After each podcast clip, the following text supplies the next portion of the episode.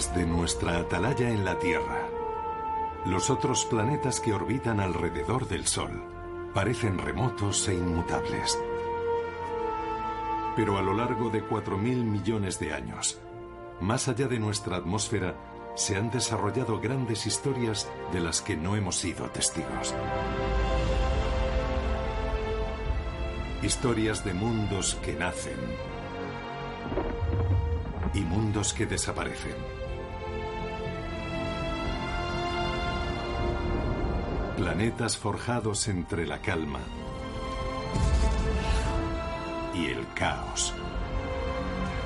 Sus destinos están más entrelazados de lo que nos hemos imaginado nunca.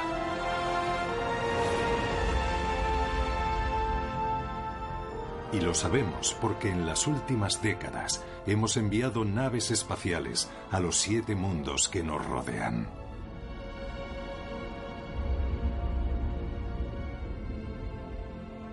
Y estas son las historias que han traído de vuelta a la Tierra.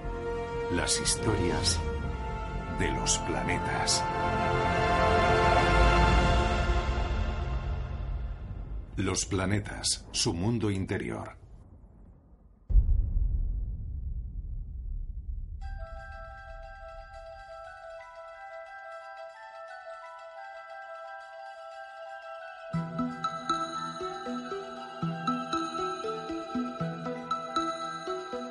Durante los primeros millones de años que siguieron al nacimiento del Sol, no hay mundos que presencien amaneceres.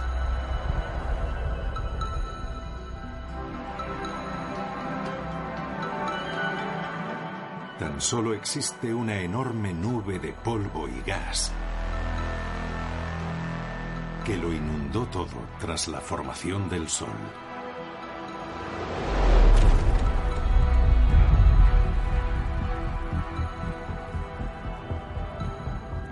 Durante decenas de millones de años, la gravedad compacta todos los fragmentos flotantes.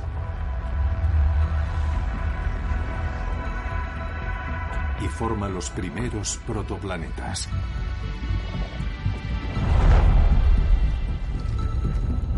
Estos se convertirían en los cuatro mundos rocosos situados más cerca del Sol. Sus increíbles historias están marcados por la voluble suerte de su estrella anfitriona.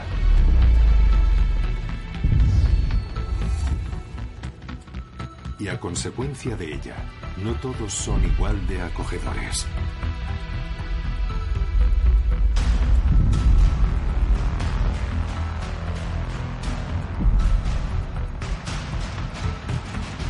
En la actualidad, Mercurio orbita demasiado cerca del implacable Sol, lo que explica su temperatura abrasadora. Un poco más allá, Venus, donde el calor es extremo. Un planeta asfixiado bajo una densa atmósfera. Y mucho más allá, Marte. Un mundo gélido y desértico. De los cuatro, tan solo hay un planeta habitable que recibe la luz del Sol. Nuestro planeta, la Tierra.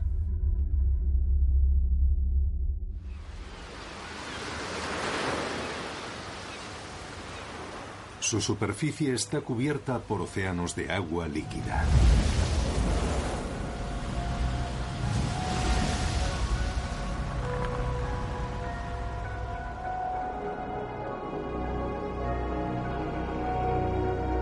Pero si nos alejamos del planeta azul, descubrimos algo sorprendente.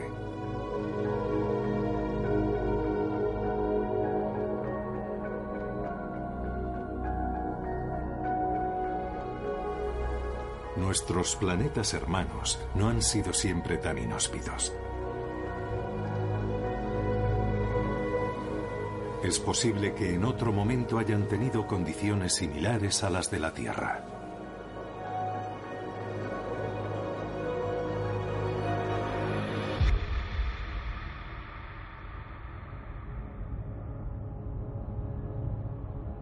El caso más sorprendente es el de Mercurio.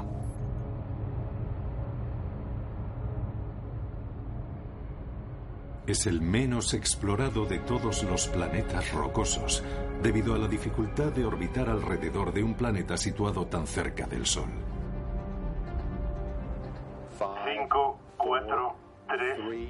Encendido de motores principales, 2, 1, 0, y despegue de la nave Messenger de la NASA a Mercurio.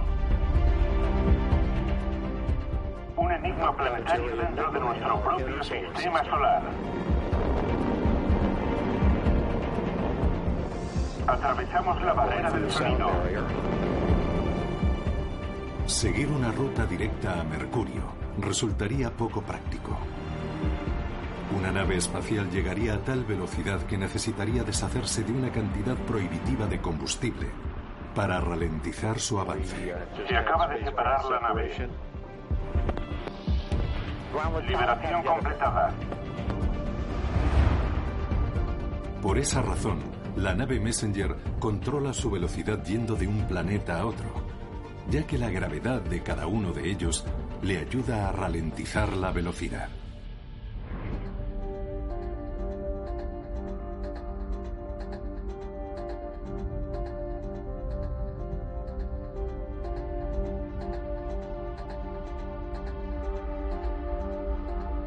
A pesar de ello, la nave Messenger se acerca a tal velocidad a Mercurio que se ve obligada a pasar por su lado tres veces, ralentizando la velocidad a cada paso.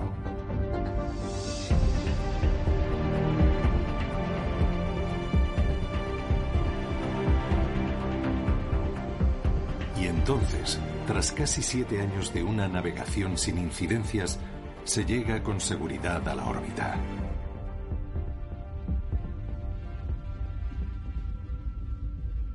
Y por fin puede empezar su misión. Trazar un mapa de la superficie de Mercurio. El momento de recibir la primera imagen de la órbita alrededor de Mercurio fue increíble. En cuanto la vimos pensamos que era exactamente como nos la habíamos imaginado. Entonces me di cuenta de que habíamos llegado a la órbita y que todo estaba saliendo bien. Este viaje pionero ha servido para cambiar por completo el concepto sobre la posible formación de Mercurio.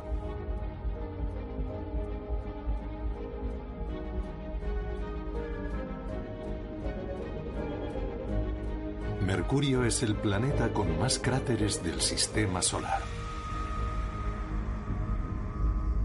Contiene muchos rasgos sorprendentes que desvelan un pasado violento.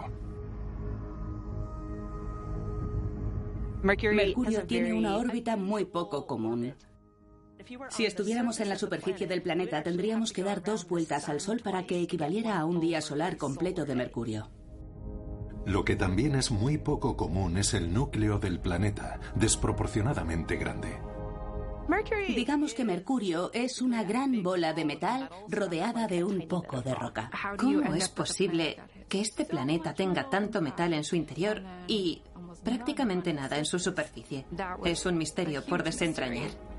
Y la gran pregunta es, ¿por qué? ¿Por qué es así y el resto de los planetas no?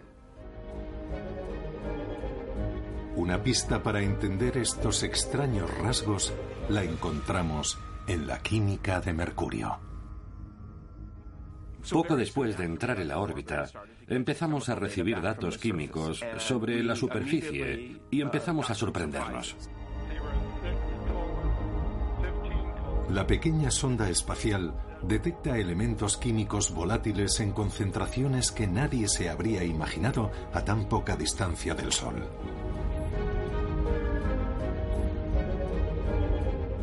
Son elementos que aparecen en las rocas, pero que se evaporan a temperaturas relativamente bajas. Y supimos al instante que algunas de las ideas que teníamos acerca de la formación de Mercurio no podían ser acertadas. Lo que descubrió la nave Messenger sobre Mercurio sugería un giro potencial a la historia del sistema solar.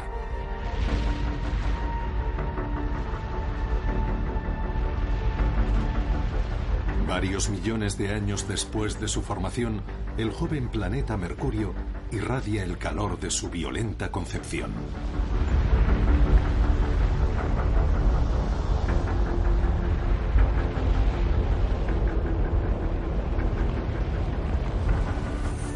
Poco a poco se va formando una corteza rica en elementos volátiles.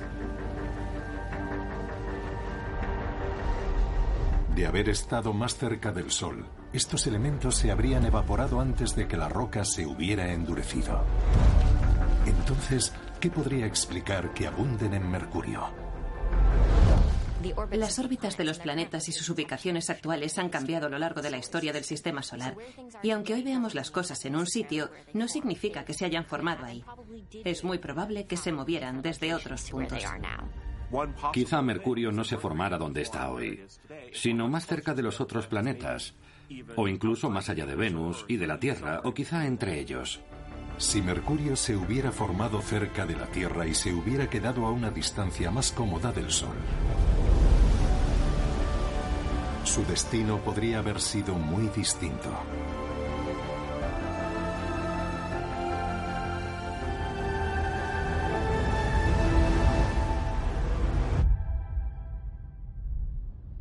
Pero no fue así. Entonces, ¿qué fue lo que lo convirtió en el pequeño y abrasador mundo que vemos hoy? No conocemos toda la historia. Lo que tenemos son teorías y conforme aparecen nuevas observaciones vamos intentando cambiar todo para moldarnos a ellas. Las pruebas recogidas por la nave Messenger sobre los elementos volátiles de la superficie de Mercurio y el tamaño tan poco habitual de su núcleo sugieren una nueva e interesante teoría.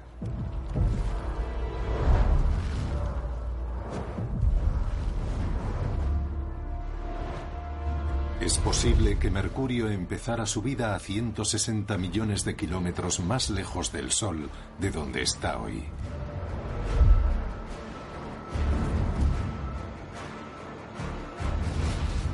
La región espacial donde también se está formando la Tierra. Una región con numerosos protoplanetas que luchan por encontrar su sitio. En medio del caos, cabe la posibilidad de que algo de gran tamaño hubiera apartado a Mercurio de su órbita y lo hubiera acercado al Sol.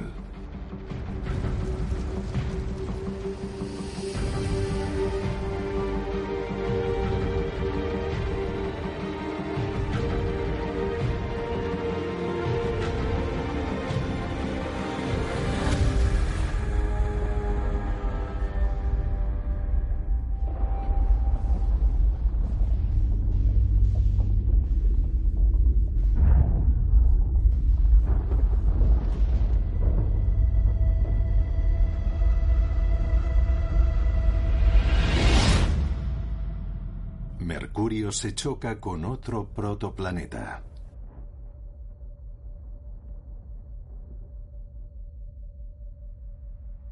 Este golpe de refilón explica que le falte gran parte de su corteza y de su manto.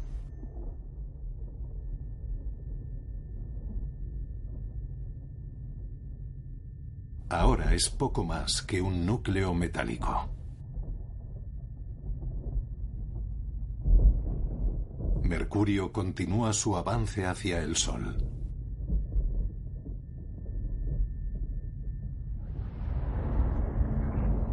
Y termina en la peculiar órbita elíptica que vemos hoy.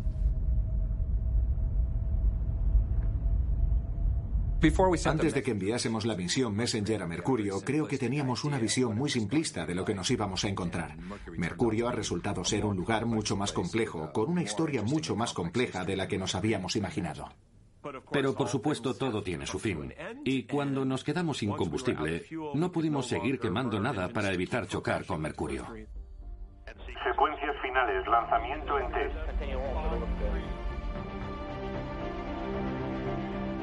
Tras cuatro años de observación, la nave Messenger finalmente se queda sin combustible.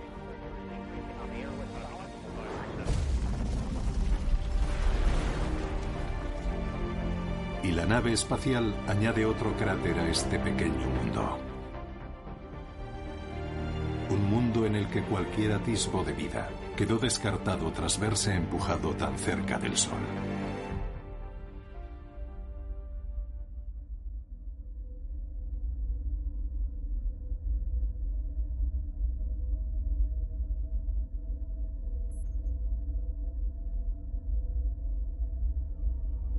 A 50 millones de kilómetros de Mercurio, descubrimos un mundo mucho más parecido a la Tierra, cubierto por un intacto manto de nubes. Una invitación a dejar volar la imaginación. Tan cerca y tan conocido para anteriores generaciones y sin embargo envuelto en un halo de misterio porque solo veíamos su superficie. Venus lleva mucho tiempo siendo un misterio para el ser humano.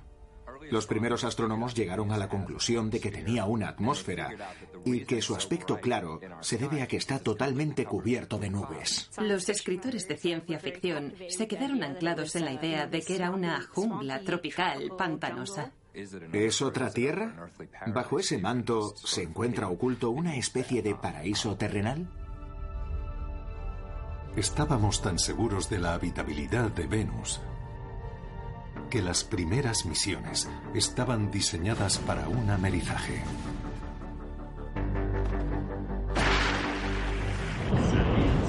En la década de los 60 y los 70 el programa soviético Venera envía múltiples misiones a Venus.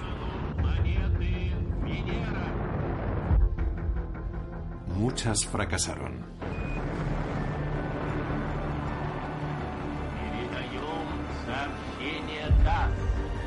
Pero cada intento sirve para conocer más a fondo las condiciones extremas del planeta.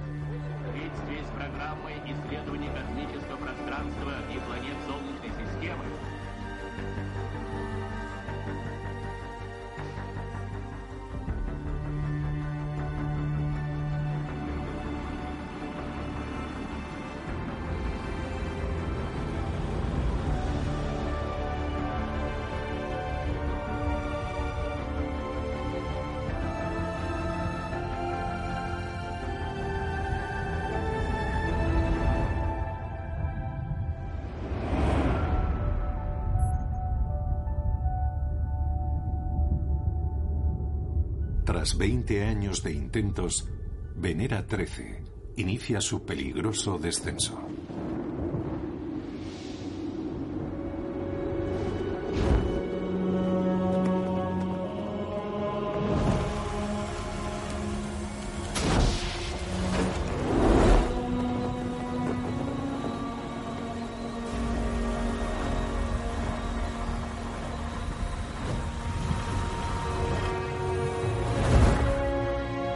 La nave está construida para soportar presiones que aplastarían un coche en segundos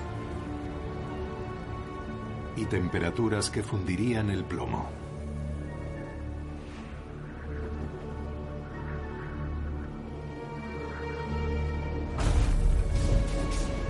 El 1 de marzo de 1982, los soviéticos sacan la primera fotografía en color de la superficie venusiana.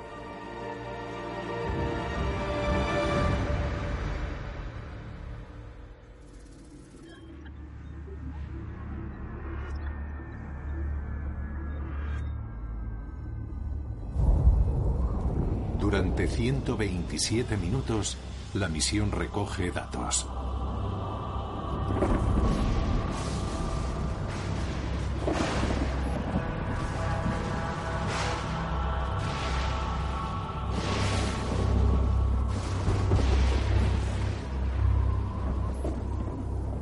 Lejos de ser un benévolo mundo oceánico, Venus muestra un aspecto demoníaco. Es imposible que nada sobreviva en Venus. Pero cuando los científicos analizan la atmósfera, descubren que otrora Venus era un planeta mucho más hospitalario. Aunque en la actualidad hay muy poca agua en la atmósfera de Venus y claramente nada de agua en la superficie, tenemos pruebas de que en otro tiempo allí hubo más humedad que hoy. Podemos decir que Venus ha perdido mucha agua debido a la composición isotópica del hidrógeno de su atmósfera. Eso nos da a entender que la mayor parte del agua desapareció hace mucho tiempo. Venus de joven habría tenido bastante agua y por lo tanto también océanos líquidos.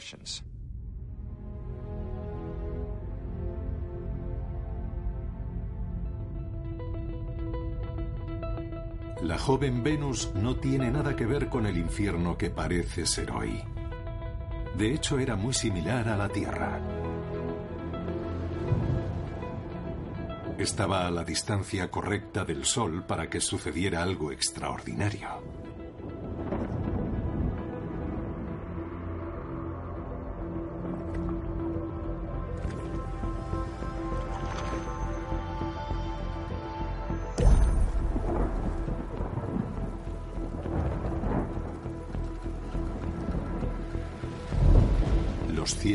Se habrían abierto.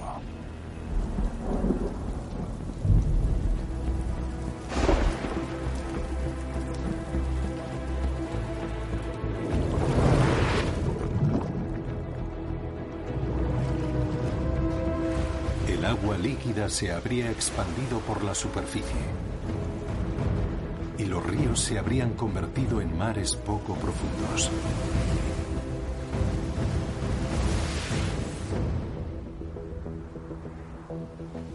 Venus se convierte en un mundo de océanos con un gran potencial para acoger vida.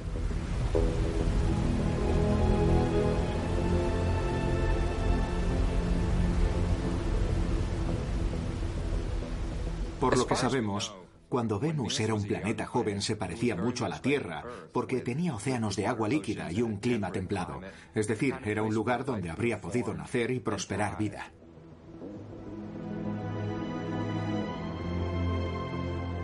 Puede que haya existido vida en Venus, es plausible, porque entonces ya existía vida en la Tierra en condiciones similares. Ahora bien, ¿qué pasó?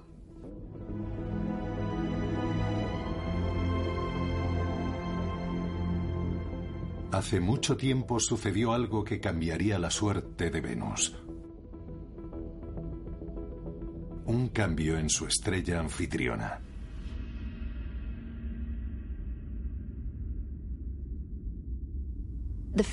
El destino de la habitabilidad de un planeta está determinado por la historia del Sol. La posición del planeta con respecto al Sol es clave, pero también la edad de esa estrella. Se entiende que una estrella como el Sol se vuelve cada vez más brillante conforme envejece y a medida que el Sol fue aumentando su temperatura, el equilibrio de la radiación empezó a cambiar. Es posible que hubiera océanos en Venus, pero conforme fue aumentando la temperatura del Sol, también lo hizo la de Venus.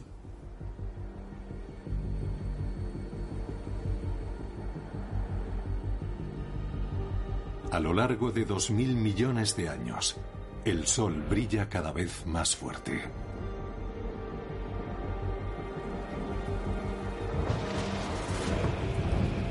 Su mayor producción de energía provoca que asciendan las temperaturas en Venus, lo que lleva a la evaporación de cantidades ingentes de agua. La superficie se calienta, el agua se convierte en vapor y el vapor es un gas de efecto invernadero. Aumenta la temperatura y cada vez más agua se convierte en vapor. Ese es el proceso. Al aumentar el calor, aumenta la cantidad de agua que se evapora. Y cuanto más vapor de agua haya en el aire, más se bloquea la radiación y más calor hace. Se trata de un ciclo positivo. La lluvia se evapora mucho antes de llegar al suelo.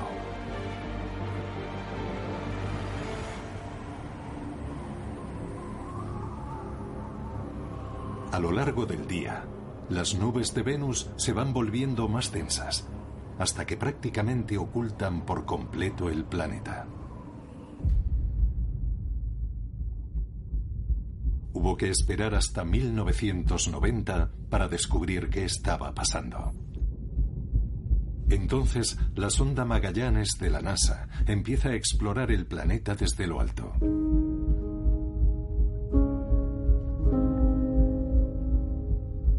Sonda está dotada de un radar capaz de penetrar a través de la densa atmósfera.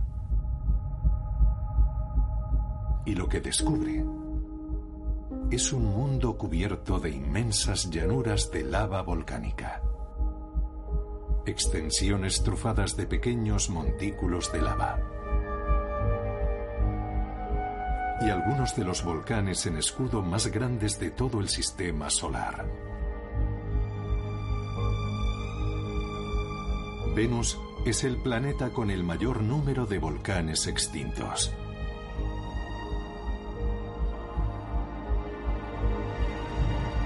Se cree que muchos de ellos estaban activos cuando la atmósfera de Venus recibía el calor del Sol. En un principio, la atmósfera de Venus recibía gases volcánicos, y muchos de esos gases eran gases de efecto invernadero. Lo que sale hoy de los volcanes de la Tierra es dióxido de carbono, vapor de agua, metano, es decir, gases muy fuertes de efecto invernadero. Y aquella atmósfera primigenia de Venus probablemente también recibía estos gases volcánicos. Venus llega a un punto de inflexión. Y tiene lugar un fugaz efecto invernadero. Entonces se evaporan sus océanos y cualquier esperanza de vida. Cuando desaparecieron los océanos, el dióxido de carbono empezó a aumentar. Al no haber océanos para absorber el CO2 de la atmósfera, el efecto invernadero se hizo fuerte y convirtió a Venus en el infierno sulfúrico que es en la actualidad. Y entonces llega el momento álgido de Venus. La temperatura de su accidentada superficie supera incluso a la de Mercurio.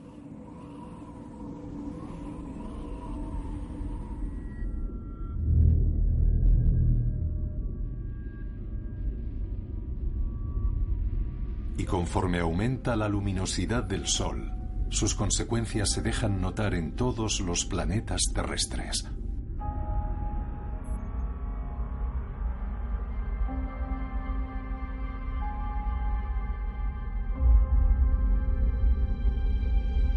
Marte, mucho más pequeño y más alejado que Venus, también tiene su momento de gloria.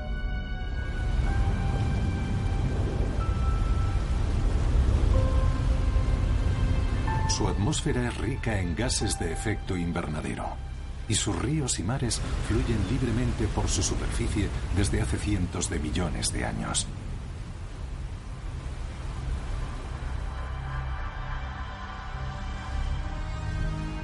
Pero a Marte, de un tamaño mucho menor que Venus, le cuesta mucho más conservar su atmósfera.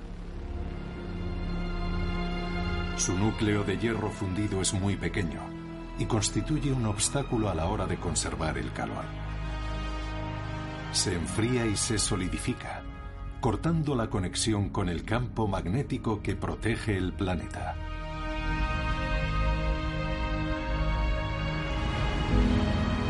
Esto lo deja expuesto a un bombardeo de partículas de alta energía procedentes del cálido Sol y al viento solar al desaparecer su atmósfera, se queda muy desprotegido y su agua se evapora al espacio.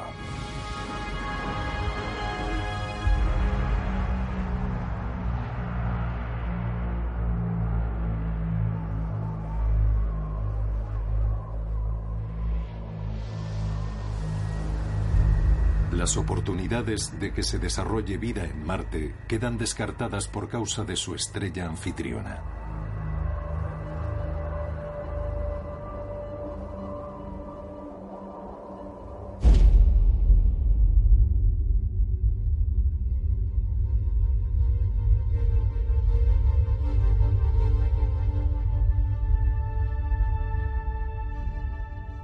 El destino de los planetas está muy relacionado con el de la estrella alrededor de la cual orbitan. En nuestro sistema solar es el Sol quien dicta nuestro destino.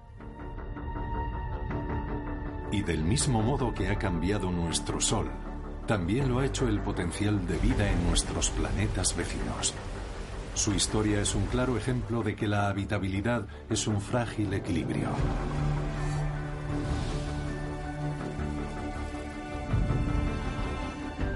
Un equilibrio que no siempre es duradero.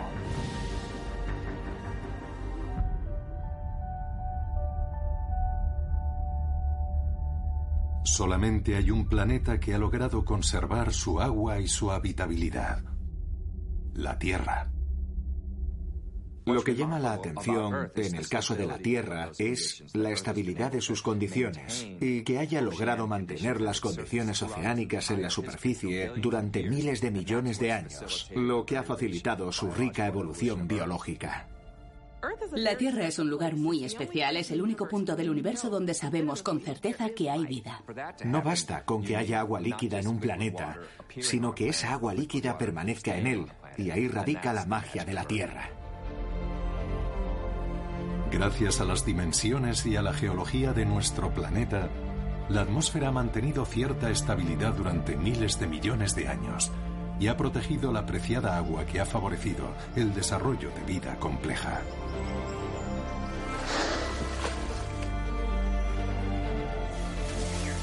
La vida se ha mimetizado con el desarrollo del planeta.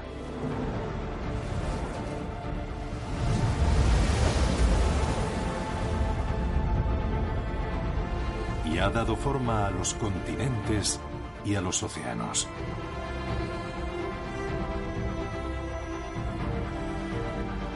De tal manera que ahora la vida mantiene la misma atmósfera que protege nuestros frágiles ecosistemas.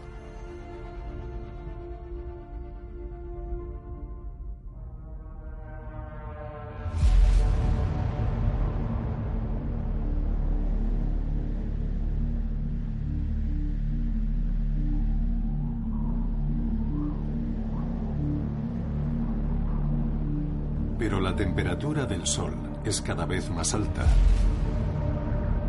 y la de la Tierra no para de subir.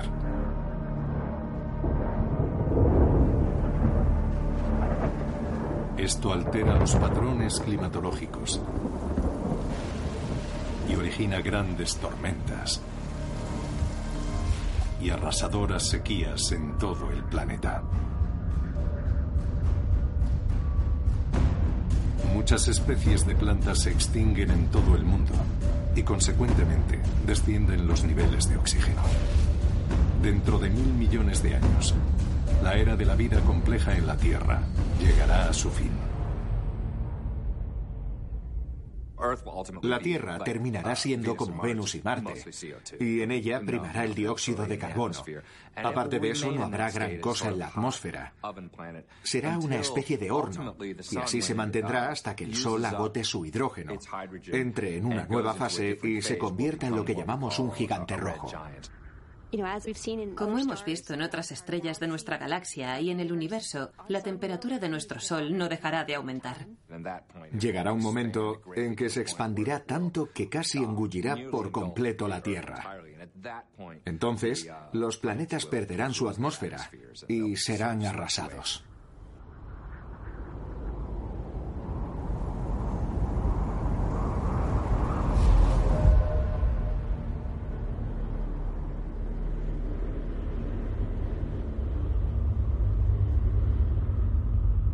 Conforme el Sol va agotando su combustible de hidrógeno, se va inflando su borde exterior. Nuestra estrella entra entonces en su fase de gigante rojo y se expande millones de kilómetros por el espacio. Mercurio es el primer planeta en ser engullido.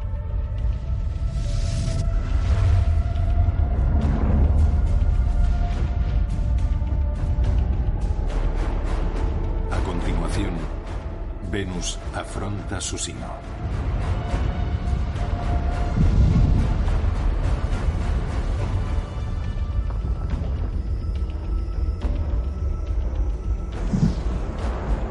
Algunos modelos predicen que la Tierra esquivará por muy poco el atroz destino de sus planetas vecinos. Y verá de cerca junto con Marte el avance de la estrella moribunda.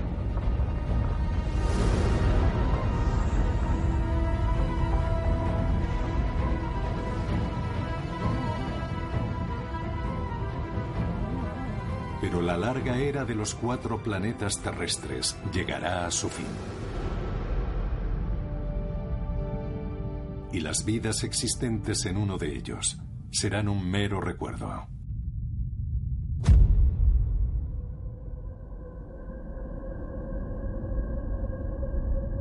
Conforme el Sol se encamina hacia su final, la zona habitable se alejará y con ella toda esperanza de vida.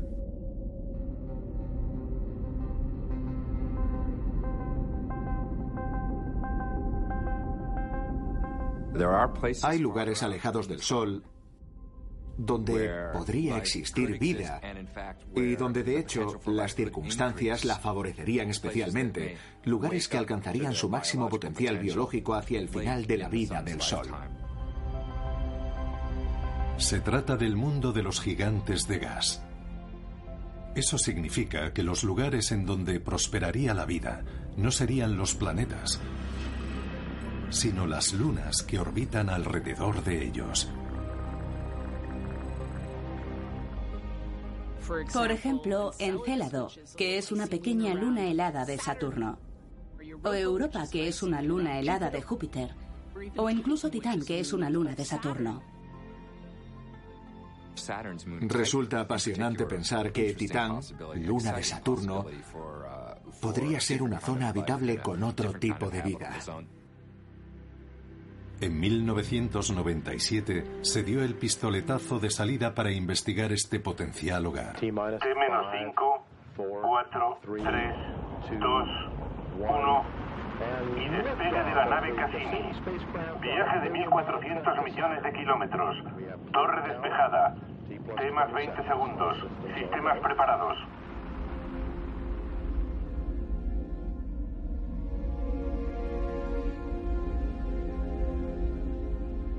La Cassini se dirige a los lejanos y gélidos extremos del sistema solar, a más de mil millones de kilómetros.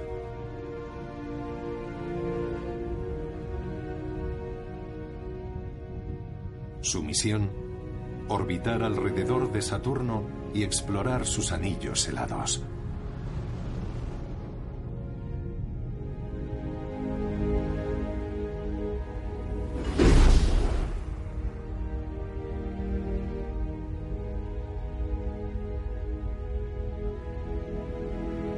Desde ahí despliega una pequeña sonda para explorar Titán, una luna del tamaño de un planeta. De hecho, es más grande que Mercurio. Su superficie rodeada de una brumosa atmósfera. Siempre ha sido todo un misterio.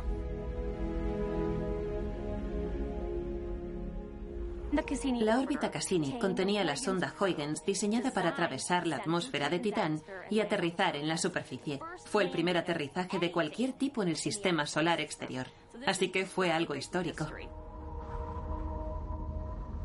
Durante su descenso, la cámara de la sonda Huygens envía las primeras y sorprendentes imágenes de esta lejana luna.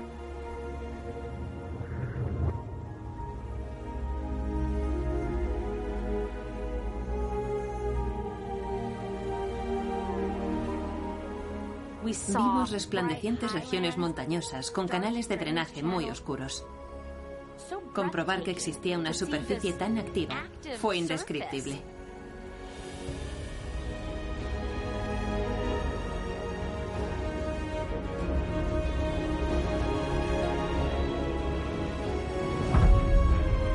La sonda consigue aterrizar suavemente y envía las primeras imágenes de la superficie de Titán.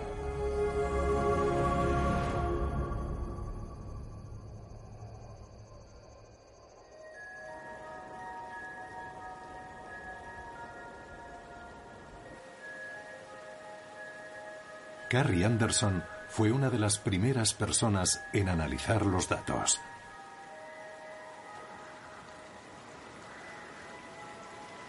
Cuando miro la primera imagen que envió la sonda Huygens desde la superficie de Titán, me sorprende cuánto se parece a la superficie de la Tierra en lo que respecta a la formación de las rocas en las llanuras inundables y en las llanuras fluviales. Sabemos que tienen lugar procesos similares a los que vemos aquí, donde fluye el agua y se forman guijarros. Pero la diferencia es que estamos hablando de agua helada, muy sólida, a consecuencia de las bajas temperaturas. Los procesos de formación de guijarros en la Tierra son similares a los de formación de guijarros de hielo sólido en Titán. El descubrimiento de guijarros suaves similares a rocas sugiere la existencia de líquido, pero a 180 grados negativos es imposible que en Titán exista agua líquida. Al mismo tiempo, el equipo registra altas concentraciones de metano, un gas inflamable en la Tierra.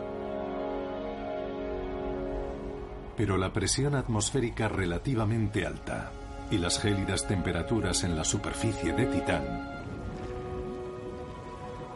permitirían que el metano existiera en estado líquido. Es decir, que la humedad de Titán no se debería al agua, sino al metano líquido. Creemos que el metano llegó con las tormentas, que serían similares a las de la Tierra. La forma tan redondeada de estos guijarros probablemente se deba al metano líquido, que empujaría estas rocas por los canales hasta terminar en la llanura fluvial.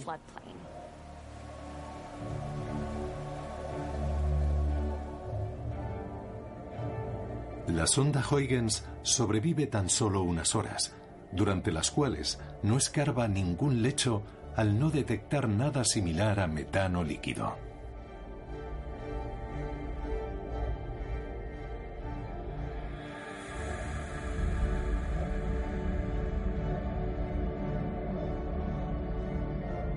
Sin embargo, la nave nodriza de la sonda continúa activa, orbitando alrededor de Saturno. Un año después del aterrizaje de la sonda Huygens, la nave Cassini sobrevuela los polos de Titán y observa algo verdaderamente espectacular.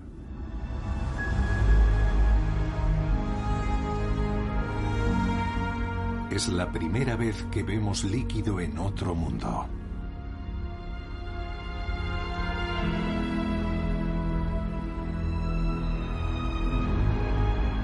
Lacus, un lago azotado por vientos que han erosionado la orilla. La Igia Mare, donde hemos visto burbujas brotando desde las profundidades. Y Kraken Mare, casi cinco veces más grande que el lago superior en la región de los grandes lagos de Norteamérica. Ya no cabe duda de que Titán es el único mundo además de la Tierra, donde encontramos cuerpos estables de agua en la superficie. Pocos científicos defienden la idea de que en la actualidad podría existir vida en Titán. Pero si aumentara su temperatura, la historia cambiaría notablemente. Hoy en día la superficie de Titán está llena de interesantes compuestos orgánicos, pero puede que haga tanto frío y que el clima sea tan seco que no sea posible que eso dé pie a que se desarrolle algo interesante desde el punto de vista biológico.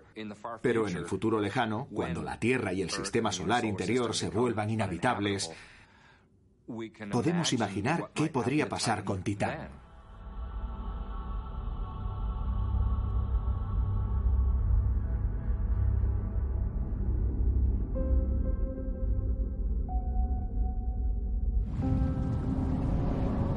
El contacto directo de la luz del Sol, la temperatura empezará a subir en Titán.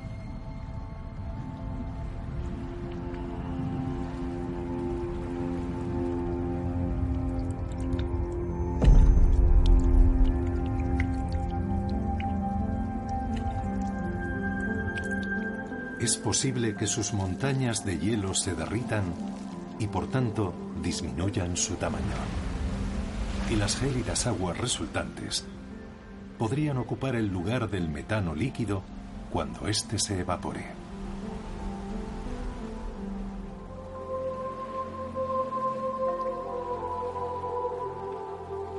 Las montañas podrían convertirse en océanos. Habrá una mezcla de hidrocarburos y agua líquida, es decir, que durante un tiempo habrá un maravilloso nirvana en el que coexistirá todo lo necesario para la vida.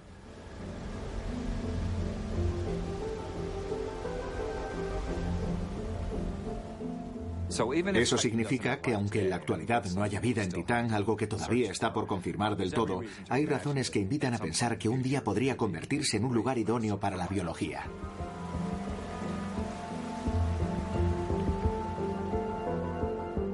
Caprichoso giro del destino, al término de la vida de nuestra estrella, nacerá uno de los últimos mundos de agua en el sistema solar.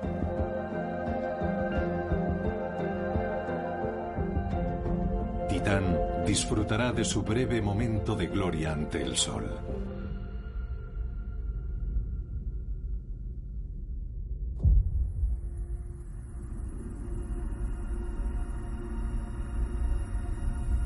Historia de nuestro sistema solar nos muestra que la habitabilidad no es un rasgo permanente.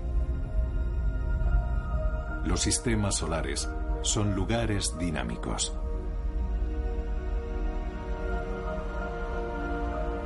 Las estrellas tienen ciclos de vida y crean zonas de habitabilidad llenas de altibajos a lo largo de su existencia.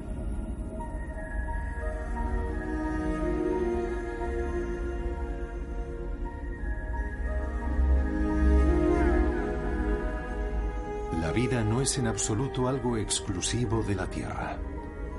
Y hay esperanza de encontrar vida en nuestro sistema solar. Y muchos creen que incluso más allá de él.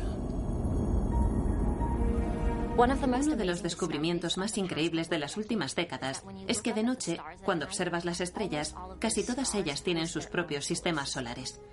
Es decir, sabemos que dentro de nuestra galaxia hay cientos de miles de millones de planetas. Y si hay tantos, no es posible descartar que en alguno de ellos se den las condiciones aptas para la vida. Creo que vivimos en un universo muy fértil y obviamente no sabremos nada hasta que lo descubramos. Pero si tuviera que apostar basándome en lo que sabemos en este momento, diría que este universo está lleno de mundos habitables. Trabajar en este campo en estos momentos es algo único. Y cuando digo en este campo, en realidad estamos todos, porque aún no conozco a nadie a quien no le interese la pregunta, ¿estamos solos?